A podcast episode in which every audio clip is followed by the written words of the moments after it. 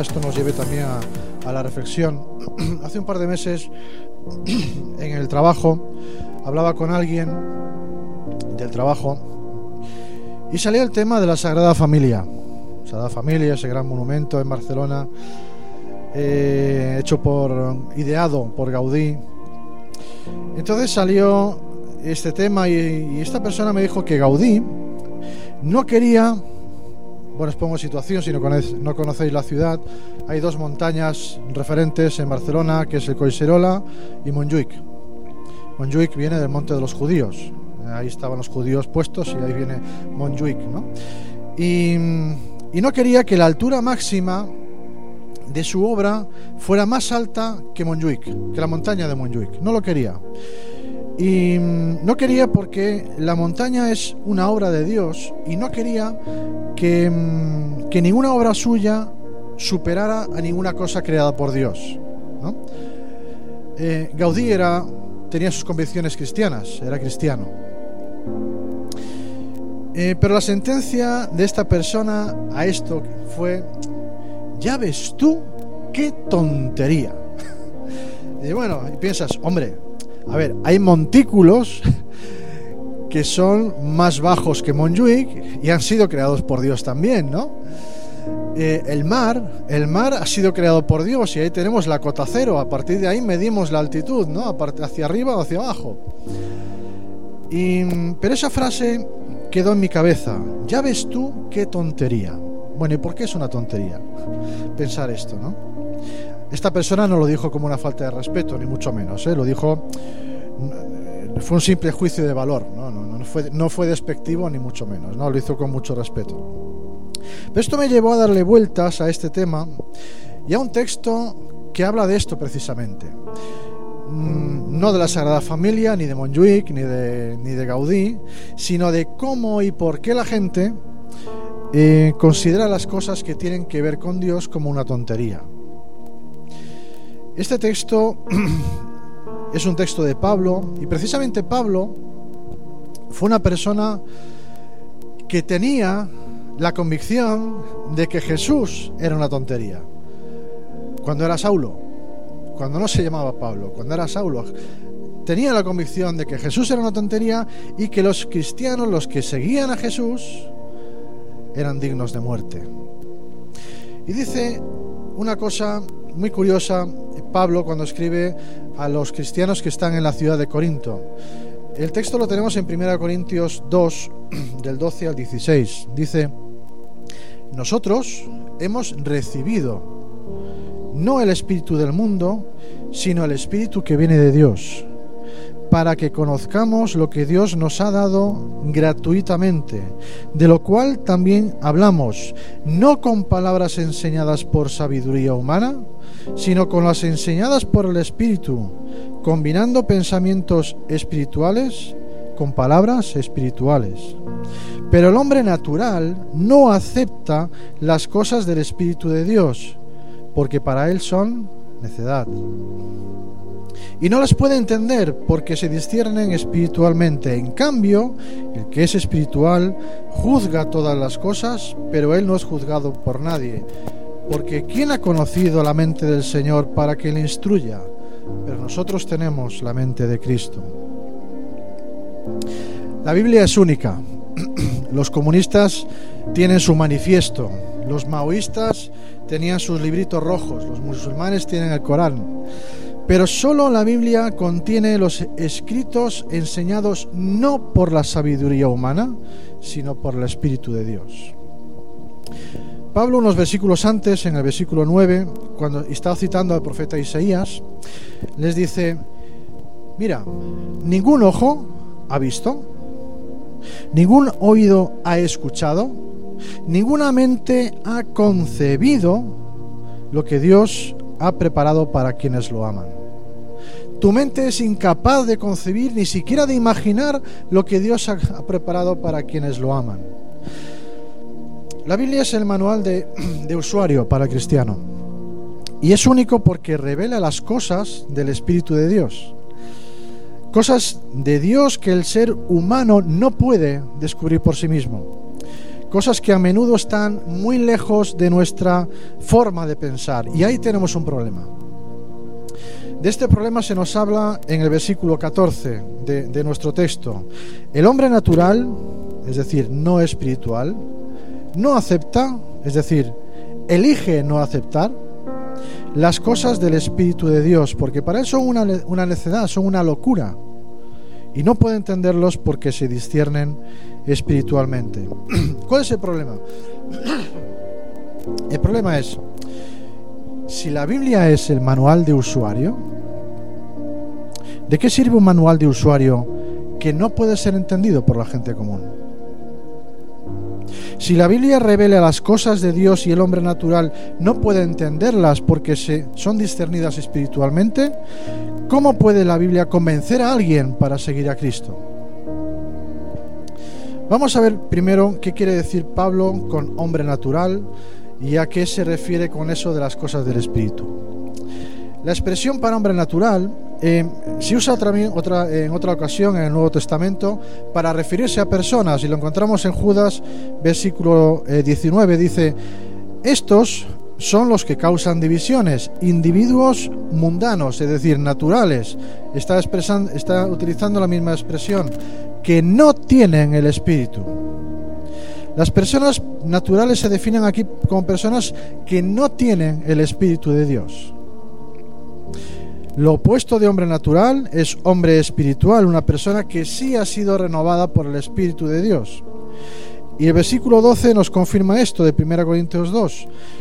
Nosotros hemos recibido no el Espíritu del mundo, sino el Espíritu que viene de Dios, para que conozcamos lo que Dios nos ha dado de forma gratuita.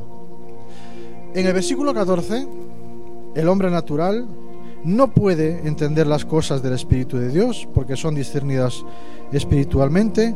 Y en el versículo 12 Pablo puede entenderlos porque ha recibido el Espíritu. Por tanto, una persona natural es una persona que no ha, recibido el Espíritu de Dios. Por eso no puede entender las cosas del Espíritu de Dios. Pero, ¿qué son estas cosas del Espíritu de Dios? Que la gente no puede aceptar sin el Espíritu. Bueno, en el contexto lo deja bastante claro. Hay una palabra muy interesante en el versículo 14, la palabra necedad, locura. Incluso hay una versión que utiliza la palabra absurdo. Cualesquiera que sean las cosas de, del Espíritu de Dios, son necedad para el hombre natural. El capítulo 1, versículo 18 nos deja ver a qué se refiere. Dice, porque la palabra de la cruz, el mensaje de la cruz, es necedad es una locura, es absurdo para los que se pierden. Pero para nosotros los salvos es poder de Dios. Lo mismo en los versículos 23 y 24 dice, nosotros predicamos a Cristo crucificado, piedra de tropiezo para los judíos y necedad para los gentiles.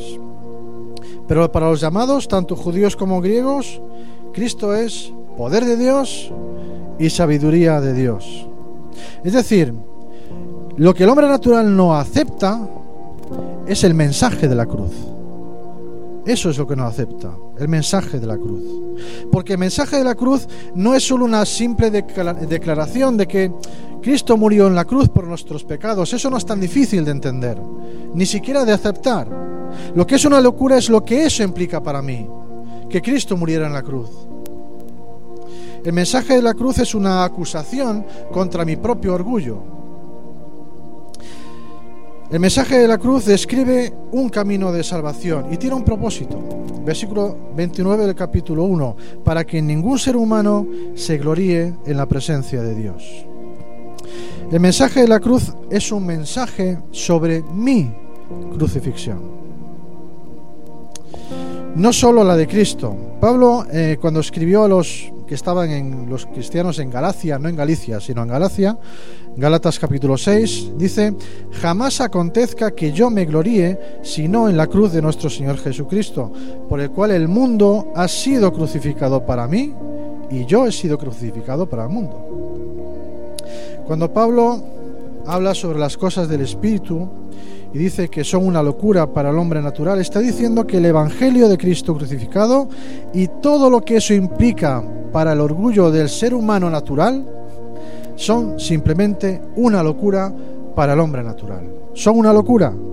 Es un jarro de agua fría y que pone los pies en el suelo de golpe, porque apunta a quitar todo motivo de jactancia en uno mismo y ponerlo en la cruz de Cristo, en el Cristo, en el Cristo crucificado.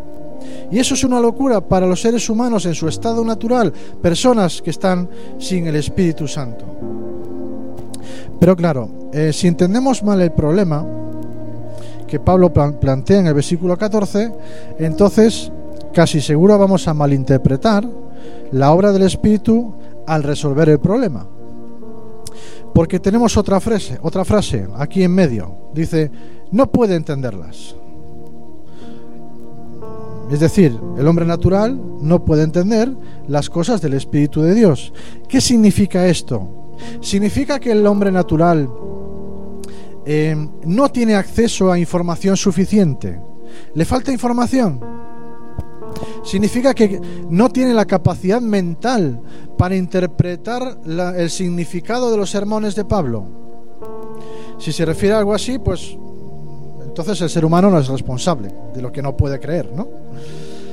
Pero en Romanos, eh, Pablo escribiendo los Romanos, capítulo 1, versículo 20, habla sobre la base de la responsabilidad y dice, desde la creación del mundo, sus atributos invisibles, su eterno poder y divinidad se han visto con toda claridad, con toda claridad, siendo entendidos por medio de lo creado, de manera que no tienen excusa. Es decir, la disponibilidad de conocimientos es necesaria para rendir cuentas y este conocimiento está disponible para todo el mundo. Todo el mundo lo puede tener. O sea que no es una falta de, información.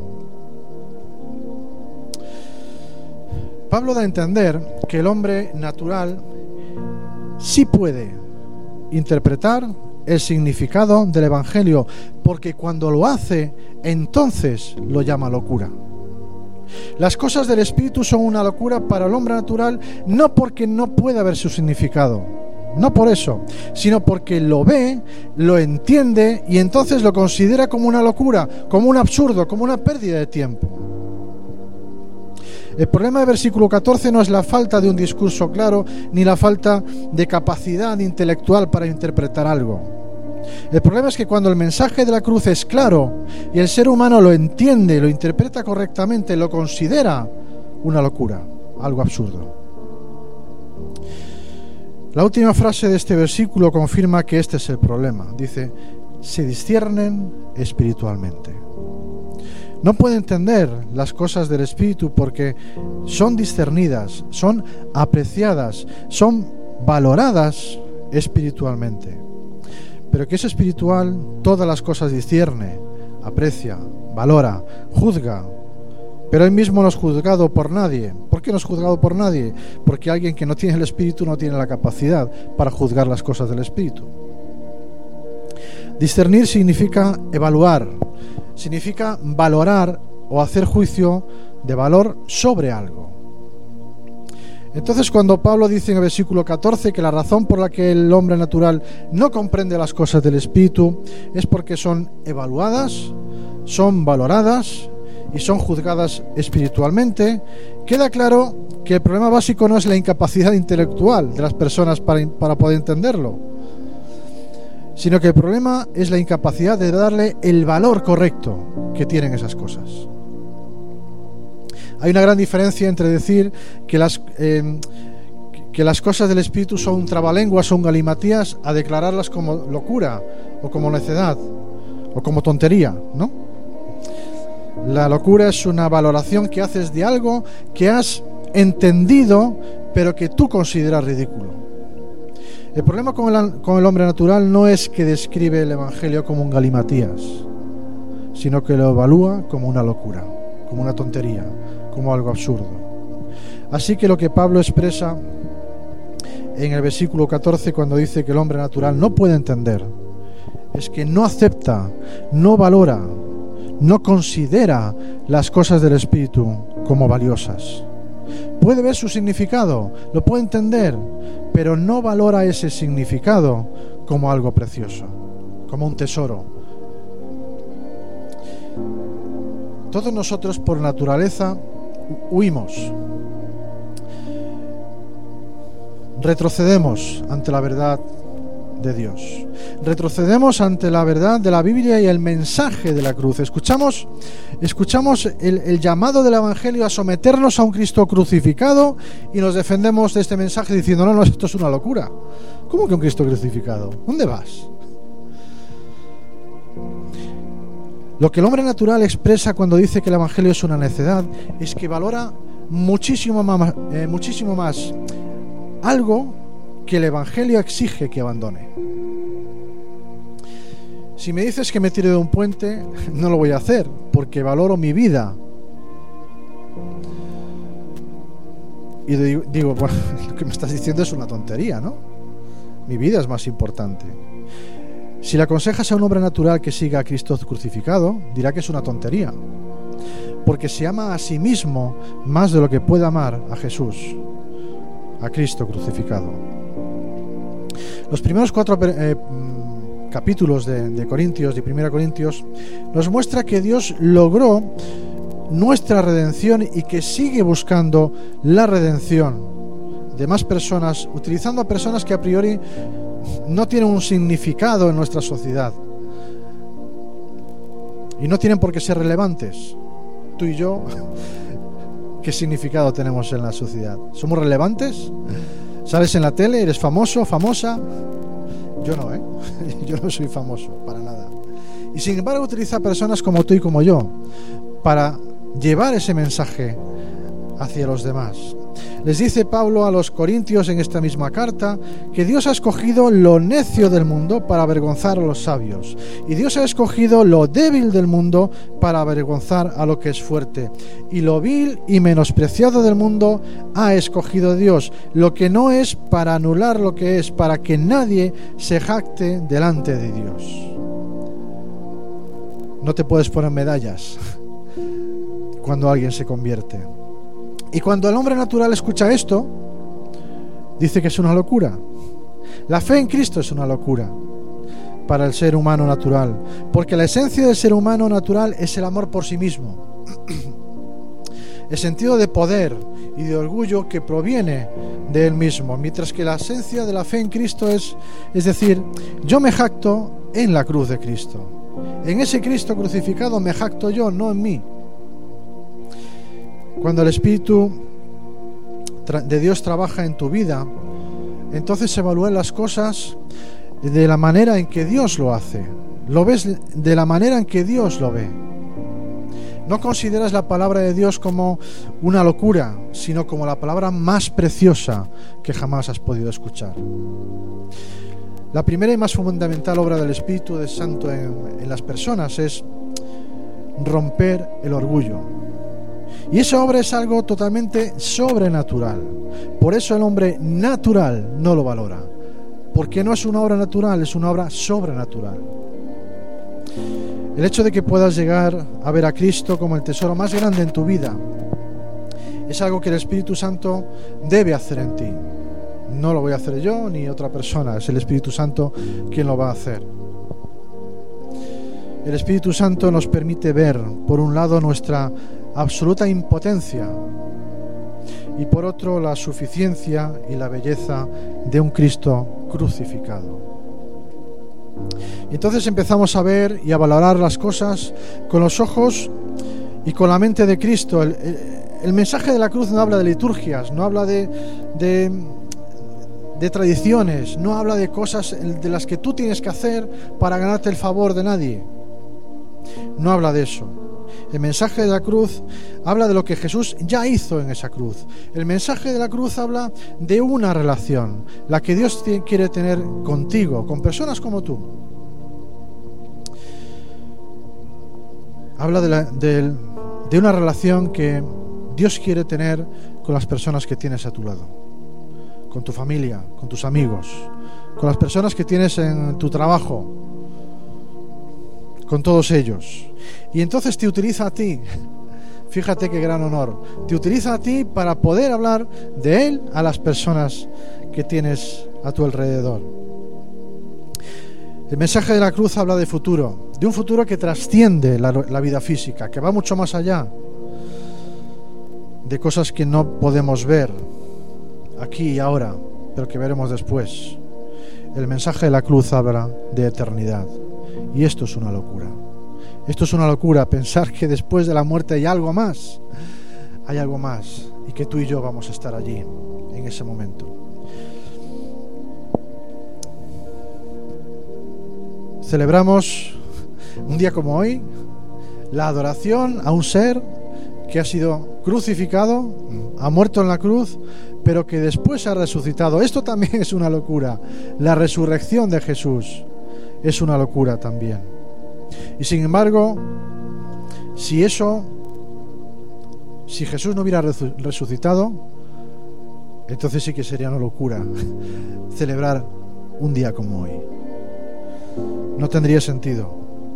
Pero sabemos que no es así. Sabemos que Jesús ha resucitado y que nosotros estaremos con Él en su presencia durante toda la eternidad. Y lo que podemos decir es que nuestro Señor vive que nuestro Señor está vivo y por eso nosotros podemos vivir también. Así que vamos a darle a Él toda la gloria porque Él vive. Y espero que viva en ti, que viva en ti y si no estás a tiempo de que así sea. Jactémonos nosotros en la cruz de Cristo, porque Él tiene la victoria. Lo primero que viene a hacer Jesús es a crucificar todo tipo de orgullo en mí. Alguien puede tener orgullo por otro tipo de cosas, de situaciones, de motivos. Y curiosamente Jesús siendo el Hijo de Dios, teniendo mucho de lo cual jactarse y sentirse orgulloso, Él entregó su vida por ti y por mí. Por eso para muchos es una locura esto. Por eso para muchos el Evangelio es una locura. Pero algo que, que leí ahora mientras él compartía esto ahí, es que Pablo en ese momento dice, yo tuve que dejar de lado mi capacidad de persuasión el compartir el mensaje de Jesús no tiene que ver con mi nivel intelectual, y Pablo lo tenía, Pablo era muy preparado, muy formado, sino que yo fui a vosotros en el poder del Espíritu, con demostración del Espíritu. Al final, quien convence no es mi capacidad intelectual, no son mis fuerzas, sino que el mensaje de la cruz, el mensaje de Jesús, llega al corazón de las personas cuando hay un toque del Espíritu. Por eso en este domingo yo le pido al Señor que me dé esa capacidad no de predicar y de compartir la palabra a mis vecinos, amigos, compañeros, no de traer una palabra de fe solamente que vaya a la mente, a lo intelectual, porque en ocasiones la mayor parte de las veces, como dice Dani, en cuanto el hombre natural entiende, eh, lo, lo considera locura. Pero cuando hay un toque del Espíritu, ahí cambia. Cuando es el Espíritu tocado por el Espíritu Santo de Dios. Por eso yo le pido, Señor, dame la capacidad de que no sea, no sea mi nivel intelectual, no sean mis fuerzas, no sea mi manera de comunicar. No, el Evangelio no tiene nada que ver conmigo, tiene que ver con el mensaje de la cruz. Así que yo le voy a pedir al Señor y quiero orar por vosotros. Gracias Dani por la palabra, que, que es un desafío primero personal a que cada uno de nosotros pueda crucificar algún tipo de orgullo que podamos tener tú y yo. Y el día que le dijimos a Jesús, Señor, te, tengo, te entrego el control de mi vida, de alguna forma estábamos declarando eso. Estoy muriendo y crucificando a mí. Ya no vivo yo, sino que vive, Cristo en mí estoy matando, comenzando a matar mi, propio orgullo, mi propia carne, mi propia naturaleza de ese hombre, de ese hombre natural, de, de crucificar nuestro, nuestro hombre natural, nuestra vieja naturaleza, que a veces, aunque entregamos nuestra vida al Señor y llevamos años en la fe, años en el Evangelio, a veces seguimos luchando a que sí con el mal carácter, a veces seguimos luchando con inclinaciones pues, de nuestra propia naturaleza, del maxi que se resiste a ser vencido. Así que yo le voy a pedir al Señor que, que Él pueda realmente en esta semana seguir hablándonos con esto, que pueda seguir trabajando nuestro carácter, trabajando nuestra naturaleza y que podamos tener la mente de Cristo. La mente de Cristo es una mente que no valora a las personas por lo que tienen o por lo que yo puedo sacar de beneficio, sino que ama a las personas por encima del beneficio que yo pueda rescatar de ellas. La mente de Cristo ama sin condición. La mente de Cristo perdona cuando te ofenden. La mente de Cristo es tremenda. Es todo lo contrario a lo que es muchas veces nuestra naturaleza. Y yo quería, quería orar y, que termináramos este día, este domingo de tanto calor, este domingo declarando, Señor, pon la mente de Cristo, que seas tú quien gobierne en mí, que tú puedas gobernar en mi mente, en mis emociones, en mi intelecto, en mis actitudes, en mi lengua, en lo que decido ver, en lo que decido hacer, que todo lo que hago sea sea de, verdad para tu gloria y para tu honra, que toda mi vida sea solo para ti. Señor, te damos gracias, gracias por la palabra, Señor, que tú has traído, que has usado a Dani, a Daniel aquí adelante, Señor. Lo has usado para traer una palabra fresca, Señor, que nos anima a buscarte a ti con todo nuestro ser. Señor, a recordar que la cruz también es un mensaje, como decía Dani, es un mensaje acerca de nuestra crucifixión. La cruz es un mensaje que nos recuerda que yo ahí también crucifiqué mi orgullo, crucifiqué mis pasiones, crucifiqué mis inclinaciones naturales, crucifiqué muchas cosas que en lo natural quizás a mí me agradan, pero que me alejan de ti, Señor. Padre, que cada domingo, cada día cuando me levanto, cada día que busco tu rostro, cada día que busco y escucho la voz de Jesús, Señor, yo pueda recordar esto, que en la cruz también fui crucificado yo, Señor, y que pueda vivir conforme a eso, que pueda caminar en fe de aquí en adelante, Señor.